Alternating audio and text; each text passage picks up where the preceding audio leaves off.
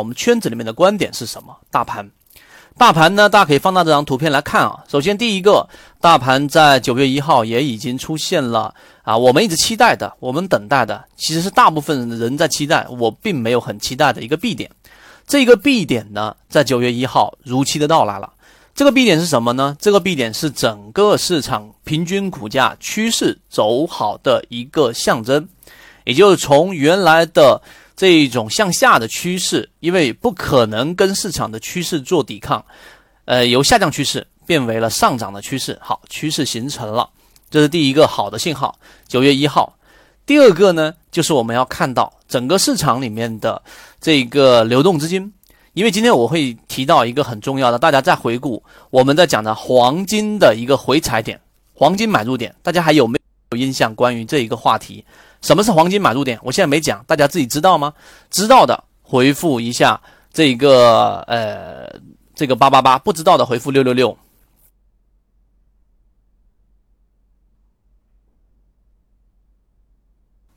好，大家可以看看周边的仓位，很多人的仓位都很重了，对吧？看到了九成趋势八成，中中八成，叮咚十成，冰冰五成，五成只有紫金是两成，对吧？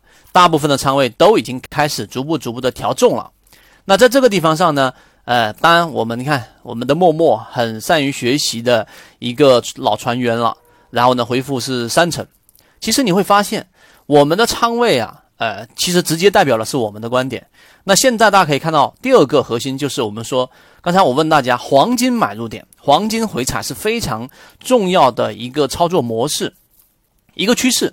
它要形成啊，它必须是要进行第一个尝试性突破，第二突破之后，它一定会有一波上涨，上涨之后，它就举个例子，你买一只个股突破了，对吧？你一定会获利，大概在百分之七到百分之八左右，百分之十五以内，然后呢，就会有第一波人进行获利了结，无论是个人还是散户还是机构都是一样的，他会获利了结，就会有一个回踩，这个回踩能否站稳？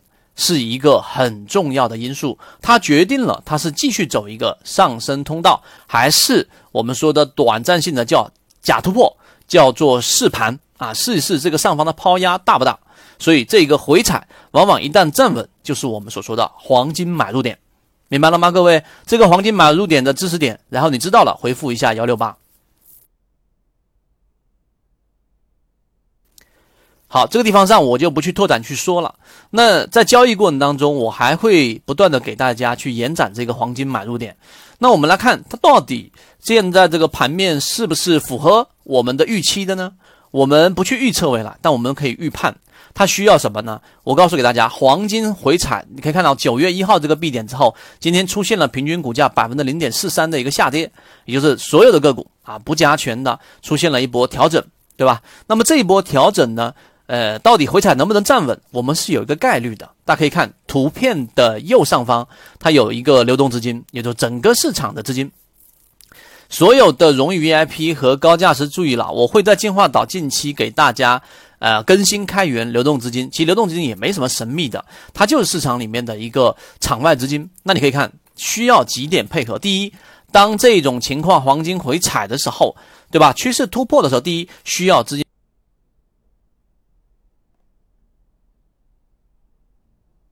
配合三天资金以上的翻红流入，才能大概率的站稳。因为这个时候是我们说获利了结的短线资金离场了，那么会有一波新的资金认为这个位置还是属于低估的，还是属于有投资的这一个价值的，然后就会进场。那这个时候资金才能让这个支撑站稳。那么这是第一个条件，资金三天的翻红。第二个修复。因为股价和资金其实很多时候并不是同步的，它会有一个延迟的效应，所以通过股价呢，它大概要有三天是一个小周期，五天是一个小周期，看看能不能修复。大家可以用这个知识来判断大盘跟个股都是通用的。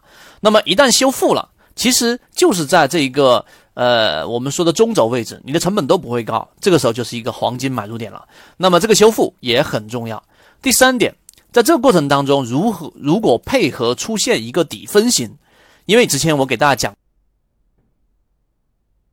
过底分型或者背驰，它都是一个短线判断个股反弹力度强弱的标志。你不要看中长线哦。有人说，一布老师，我看年线出现了底分型。其实这个啊，你想想看，你把这一个周期放成年线底分型，虽然说是一个强势的抵抗形态，但是你想。一年过程当中，到底有多少不确定性的因素在里面去流窜？所以这个东西是不好确定的。但是在短线上，不确定性的因素，举个例子，我说以五个周周期或者五个交易日，对吧？一个周，或者是三个交易日，或者说是我算你半个月吧，两个周。对吧？十个交易日在里面，那么实际上十个交易日个股上很难在十个交易日或者五个交易日里面发生本质的变化吧？对不对？那么这个时候推动股价上涨和下跌的更多是里面的资金、短线资金和趋势和里面的这一个情绪。我上述的描述我认为在任何地方，我认为都是最具有实战意义的。所以这三点配合下来来看。好，我给大家结论。现在的大盘呢？你看，哎，一博老师现在出现 B 点了，我是不是要重仓？不是的，B 点只能说明现在趋势是出现了，可以交易了。原来灰色保持信仰，上一节课大家听了应该知道是不适宜交易的。那么第二个，刚才我说的这三个点配合之后，你会发现流动资金现在是翻绿的，今天还是绿的。就是量能不出来，在这种调整下来，量能没有承接啊。有人卖，也有人买，是没错了。但是呢，大部分人还是属于观望心态。因此，你现在满仓，你现在重仓，实际上你是被动的，这一点大家要明白。所以，我们说站在这个很客观的角度来说，现在的仓位都还没有达到我说要满仓，甚至八成仓位都有点偏重了。所以，这是一个很重要的。那下一周我们怎么？看呢，对不对？好，这一个下一周我们也看到，下一周大概在上半周的时候，我们要看它能不能修复平均股价的中轴位置，大概是在十九块一毛九附近，十九块一毛九附近。那么这个价格一旦修复了，其实你就可以有一个像是上了一个保险，现在市场风险不是那么大了，那我就可以做这个判断了。明白了吗，各位？所以你进直播间，你必须要有一个大盘的方向判断啊。下一周到底能不能加仓呢？那很明显，重仓的人获利要了结了。你看我们说的黄上黄，待会我也会提到，黄上黄至少现在有百分之二十多的利润。今天黄上黄打下来了，黄上黄，昨天我们的三界对吧？我们的高价师昨天很好，然后离场了。所以我们说为什么高价师有这样的一个价值？离场之后，现在在找再次接入的位置。那即使是没有离场的，我们是七月，呃哪一天？二十六、二十四号那一天做的这一个，呃，这个这个交易记录。然后那个时候成本到现在也是还是获利的。所以黄上黄只是一个例子来告诉给大家，这种个股。中长期来说是没有问题的，只是我们要高抛低吸，如果没有办法高抛低吸的，那也得选到一个好的标的。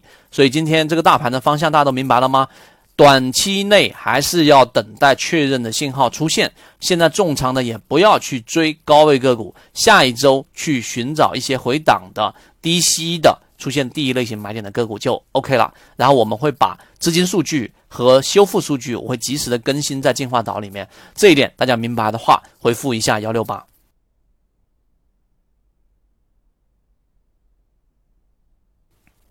好，感谢月儿方小默默送过来的这一个飞吻和拥抱，好，非常开心啊！因为周末我都是一种很放松的状态在跟大家沟通的，因为。呃，我们说一个人他只要在市场里面待的时间足够长，并且有模式，他随时或者说他对于应对市场的变化都不会一惊一乍的。所以大盘方向我就讲到这里。好，大家放大这张图片来看一下。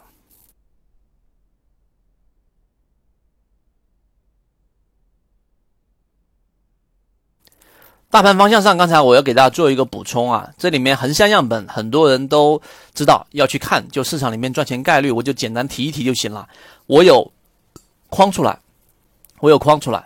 现在整个市场的横向样本中线赚钱的概率是多少啊？大家自己也可以记录下来，或者说啊看的大概知道就行了。现在中线上攻达到百分之五十一，就是有百分之五十一的个股在短周期内创了新高，短线上攻是百分之二十一。整体来说啊。还是属于一个呃风险信号，为什么呢？你看我框出来左边，上一次出现类似形态达到百分之五十一附近的时候啊，注意啊，每一次我们都是要给大家一个放当下确定的一个节奏。还记不记得六月十号我告诉给大家，市场出现了一个比较特别的变化，对吧？结果六月十号一波展开了报复性的一个上涨。那么现在我们再次告诉给大家，呃，二零二二零二零年一月份、二月份这个时候呢，其实。也已经达到了一个一个临界点，那个时候是平均那个中线上上攻达到了百分之五十一，短线上攻呢是下行的，短线上攻当时是百分之十九左右。你要知道，这个时候是意味着很多个股创了新高，那你想啊，资金是要切换的，要由原来的这一种呃高位个股切换到低位的低估的个股当中，就会进行二八切换。所以现在市场同样的没有出现大型的暴跌。我也不知道后面会不会有暴跌，但是我告诉给大家，现在信号上中线上攻又走到了二零二零年的一月份、二月份左右的一个呃中线上攻赚钱概率高位，短线上攻低位。那你看我圈出这两个地方之后，后面的走势是什么？后面走势是这个年后回来之后，对吧？然后出现一波市场大幅的调整，当然这跟疫情有关。结果是什么呢？短线上攻快速的上去，中线上攻快速的下来。也就是创新高的个股快快速的回落，然后短线低位的个股快速的拔高，这就是二八切换。所以为什么我这一段时间一直在给大家去提到的一个关键词叫做低吸？所以低吸还是我认为啊，至少八月份来说，九月份啊，十月份这个三季报这一段时间里面，我们很重要的一个关键。我也希望大家能够接收到。好，这一个话题我就讲到这里，然后我给大家拓展一个话题。我经常跟大家说，股票交易啊，不能每天只是盯盘，或者是每天只看跟股票相关的书，你才能去了解。呃，有很长一段时间，我对人工智能。